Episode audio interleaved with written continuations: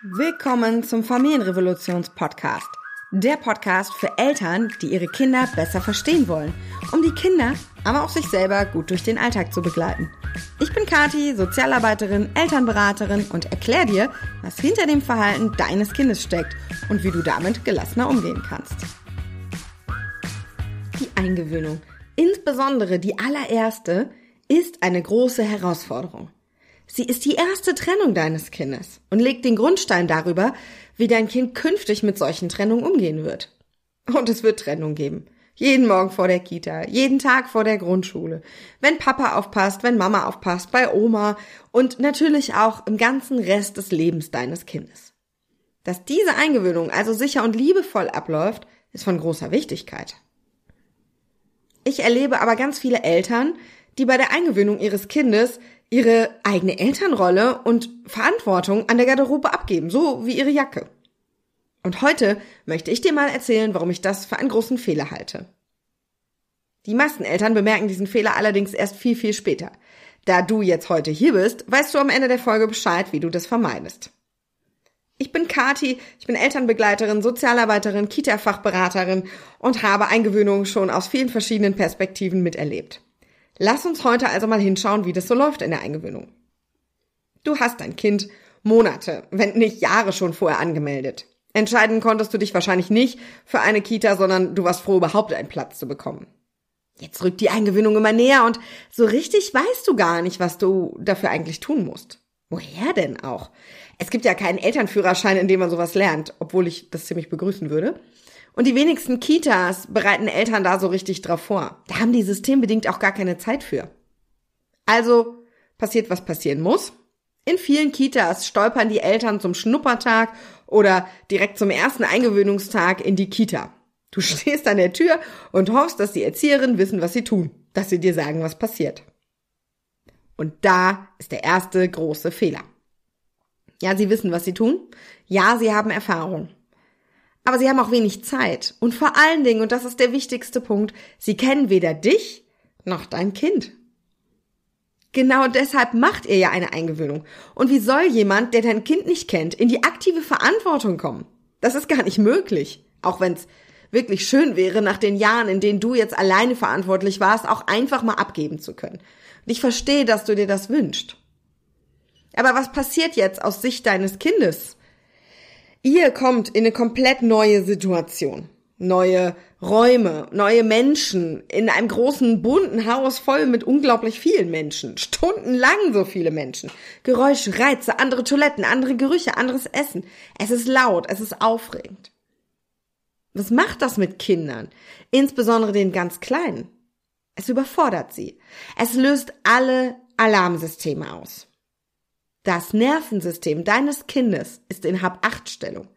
Oder, je nach Kind, auch direkt im Vollalarm.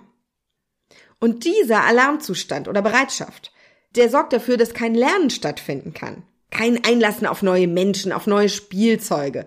Da braucht es jetzt erstmal Sicherheit. Und wer gibt deinem Kind Sicherheit in einer Situation, die komplett fremd ist? Du. Du bist die einzige Person, die dein Kind in diesem Moment regulieren kann, die Sicherheit geben kann. Natürlich kann das Mama, Papa, Oma. Ich meine jetzt hier die Person, die die Eingewöhnung mit dem Kind macht. Und ich gehe mal davon aus, dass du das bist, die hier zuhört. Und ich spüre schon die Fragen. Ja, wie mache ich das denn dann? Und genau da liegt jetzt der Fehler. Wenn du nämlich deine Verantwortung an der Garderobe gelassen hast, nicht mehr in der aktiven Rolle bist, sondern dich fallen lassen wolltest, froh warst, dass jetzt jemand übernimmt und eigentlich keine Ahnung hast, was du da tust, wie sollst du denn da Sicherheit geben? Das geht gar nicht. Du strahlst ja selber Unsicherheit aus. Du weißt nicht, wo du dich hinsetzen sollst, was du sagen sollst, wann am besten die erste Trennung ist, woran du erkennst, wann dein Kind soweit ist. Also sitzt ihr da, dein Kind ist unsicher und braucht dich, du kannst aber nicht, weil du selber unsicher bist. Und jetzt wisst ihr auch, warum ich die ersten Jahre meiner Selbstständigkeit äh, den Hauptteil meiner Einnahmen aus Eingewöhnungsberatung hatte. Tatsächlich war das am Anfang das, was ich am allermeisten gemacht habe. Fast täglich, naja, eigentlich mehrmals täglich, habe ich Anrufe verzweifelter Eltern bekommen. Die sind alle so recht entspannt an die Sache rangegangen, Aber nach Wochen hat das Kind dann immer noch bei jedem Trennungsversuch verzweifelt geschrien, sich ans Hosenbein geklammert. Oder es hat in der Kita geklappt, aber zu Hause war das Kind so verändert, dass die Eltern sich ernsthaft Sorgen gemacht haben. Oder es fingen dann irgendwann Aggressionen oder andere beunruhigende Symptome an. Und jetzt ist ganz wichtig. Es geht hier nicht um Schuld. Es geht nicht um Vorwürfe. Es geht nicht und niemals darum zu sagen, diese Eltern haben was falsch gemacht, sie haben es verkackt. Gar nicht. Woher hätten sie es denn wissen sollen? Optimal wäre ja, wenn Kitas dafür Vorbereitungskurse hätten. Und die Kitas, die ich als Fachberaterin betreue, haben das natürlich auch. Aber die meisten eben nicht. Und so sitzen Eltern und Kinder in einem Boot. Und das ist ein ziemlich wackeliges, unsicheres Boot mitten im Sturm. Also, lass uns doch mal hinschauen, was du konkret tun kannst, um aus diesem Kreis rauszukommen. Mein Rat ist ganz kurz und knapp, bleib aktiv. Übernehme Verantwortung. Bleib in der Verantwortung. Das heißt, du gestaltest natürlich gemeinsam mit der Kita den Prozess. Du leitest dein Kind da durch. Denk mal an einen Bergführer. Der bringt seine Gruppe durch die schweren Passagen einer Bergbesteigung. Der hat einen Plan. Und er hat auch einen Plan B, falls das Wetter schlecht wird. Und wenn Gewitter aufkommt oder ein Sturm aufzieht, dann, dann bleibt er ruhig und sorgt für einen sicheren Abstieg. Seine Gruppe kann sich auf ihn verlassen. Die fühlen sich sicher bei ihm. Und genau so machst du das für dein Kind. Aktive Eingewöhnung statt passivem Mitmachen. Der Bergführer, der kann auch nicht einfach mitlaufen und hoffen, dass es schon irgendwie gut wird. So, was bedeutet das jetzt in der Praxis? Punkt eins: Planung. Ich höre so oft, ja, wir haben keine Zeit, ich muss nämlich wieder arbeiten, die Kita gewöhnt erst zum 1.8. ein, wir haben ja gar keinen Platz und mussten ewig warten und bla bla bla bla bla. Und da beginnt es schon. Ganz ehrlich, ihr seid Erwachsene, ihr seid mündige Erwachsene, kümmert euch um diesen Scheiß. Rechtlich ist es nicht okay, zum 1.8. einzugewöhnen. Euer Kind hat einen Anspruch ab dem ersten oder dritten Geburtstag in ganz Deutschland. Und jetzt höre ich schon wieder, ja, aber was soll ich denn da tun? Das sagt unsere Kita ebenso. Ich erzähle die Story immer wieder. Gerne, um euch zu motivieren. Wir sind vom Ruhrgebiet hierher nach Niedersachsen gezogen. Wir dachten, hier wäre das mit den Kita-Plätzen nicht so krass wie im Ruhrgebiet. Naja. Wir wurden dann schnell eines Besseren belehrt. Mm, seit fast fünf Jahren saßen hier mal mehr, mal weniger, aber zuletzt 50 Kinder ohne Kita-Platz. Man muss dazu wissen, es gibt hier überhaupt nur drei Kitas. 50 Plätze sind also eine komplette vierte Kita. Die fehlte. 50 Mütter, die nicht arbeiten konnten. Ja, vielleicht waren es auch drei Väter, aber sind wir realistisch, ne? By the way, geklagt haben übrigens null. Wir haben uns direkt einen Rechtsschutz besorgt. Dann eine Elterninitiative gegründet. Mitten im Corona-Lockdown. Meine Mitorganisatoren, die habe ich erst nach Corona überhaupt persönlich kennengelernt, obwohl wir nur ein paar Straßen auseinander wohnten. Aber wir kannten uns halt nur über nächtliche Zoom-Termine alle hatten irgendwie kleine Kinder und wir haben dann um 22 Uhr gezoomt und geplant, haben eine Demo organisiert, mitten im Lockdown, mit Masken vor dem Rathaus, haben Unterschriften gesammelt, waren wöchentlich beim Bürgermeister, haben uns so richtig tief in Politik eingearbeitet und so lange Rabatz gemacht, bis wir Erfolg hatten. Und tatsächlich wurden 50 neue Plätze geschaffen. Allerdings dummerweise erst nachdem mein Kind eine Ablehnung bekommen hat. Wir haben nämlich tatsächlich keinen Platz bekommen. Der Schock, der, der saß wirklich tief. Also ihr könnt euch ja vorstellen, ich bin selbstständig. Wenn ich jetzt nicht hätte arbeiten müssen, hätte ich meine Firma zumachen, meine Mitarbeiter entlassen müssen. Das wäre schon wirklich krass gewesen. Äh, ich habe dann aber sofort den Anwalt angerufen. Wir waren ja gut vorbereitet. Der Brief ging raus und ganz plötzlich, oh Wunder, hatten wir einen Platz. Wie ist das nun passiert? Mir ist klar, dass das nicht jeder so kann. Einen Rechtsschutz muss man sich leisten können. Man braucht Kapazitäten, gegebenenfalls auch Wissen, andere Mitstreiter. Aber ich will mit dieser Geschichte, die unsere Geschichte ist, einfach nur sagen, werdet aktiv, kümmert euch, macht euch nicht abhängig vom System. Euer Kind hat ja nur euch. Und da kommt keiner, der das irgendwie für euch regelt. Hier gab es Eltern, die haben seit vier Jahren gewartet. Das Kind war kurz vor der Schule. Da wäre keiner mehr gekommen, der noch was für die tut. Also bleibt aktiv. Und der zweite Punkt, der dreht sich um die Vorbereitung. Ich finde nämlich, eine gute Vorbereitung ist essentiell für eine Eingewöhnung. Auch wenn du manchmal vielleicht während der Vorbereitung denkst, dass das gar nichts bringt, vielleicht dein Kind noch zu klein ist oder das gar nicht braucht. Was in deinem Kind passiert, kannst du ja gar nicht sehen. Und am Ende ergeben viele kleine Puzzleteile zusammen erst das Bild. Aber wenn eins fehlt, sieht's halt nicht gut aus. Es lohnt sich also auf jeden Fall in eine Vorbereitung zu investieren, zeitlich, auch wenn du jetzt nicht so direkt das Gefühl hast, dass das was bringt. Auch da wieder aktiv, geh die Sache aktiv an. Der dritte Punkt sind dann die ersten Tage in der Kita. Die Sätze, die du sagst, dein Verhalten, das beeinflusst maßgeblich das Verhalten deines Kindes.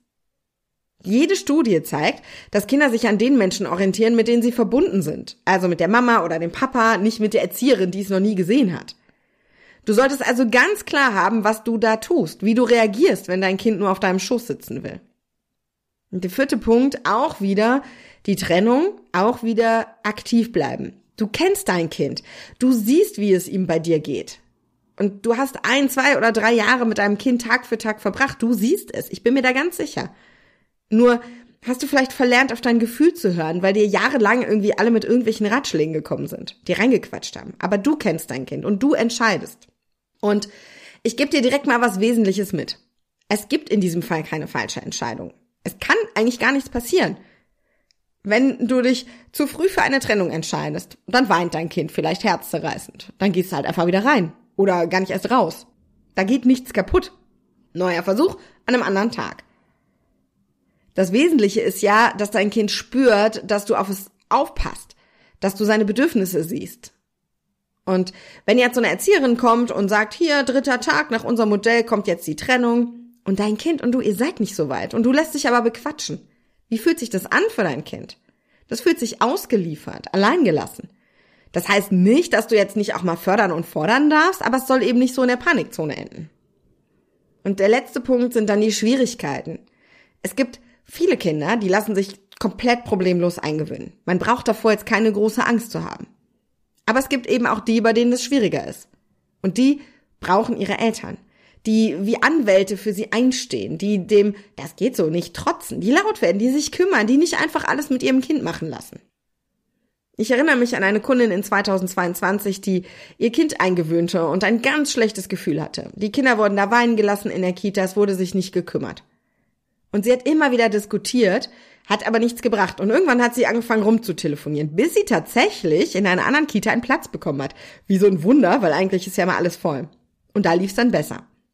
Mich hat aber vor allen Dingen beeindruckt, dass sie, obwohl sie so belastet war mit wenig Schlaf und sie hatte noch ein zweites Kind und es gab irgendwie ganz viel Team, dass sie nicht aufgehört hat, für ihr Kind zu kämpfen, nicht aufgegeben hat, weil sie das Gefühl hatte, das tut dem Kind nicht gut.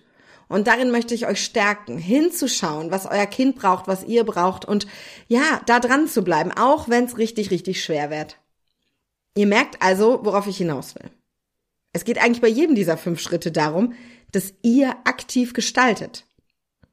Natürlich sollt ihr euch anhören, was die Erzieherinnen vorschlagen. Gemeinsam mit ihnen planen, gemeinsam überlegen, aber eben aktiv und nicht mitmachen, obwohl euer Gefühl euch was anderes sagt. Und wisst ihr, was dann passiert?